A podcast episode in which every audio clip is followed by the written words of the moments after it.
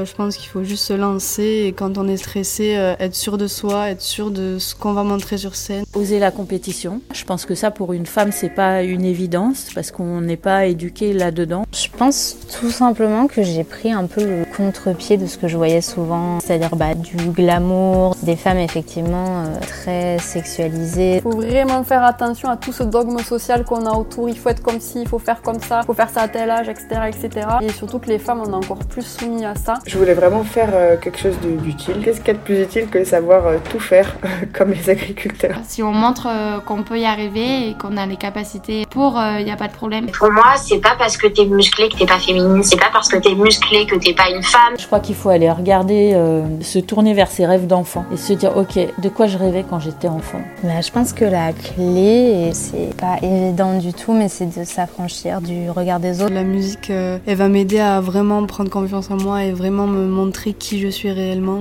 Il y a cette idée de, de démystifier l'échec et après de passer en mouvement.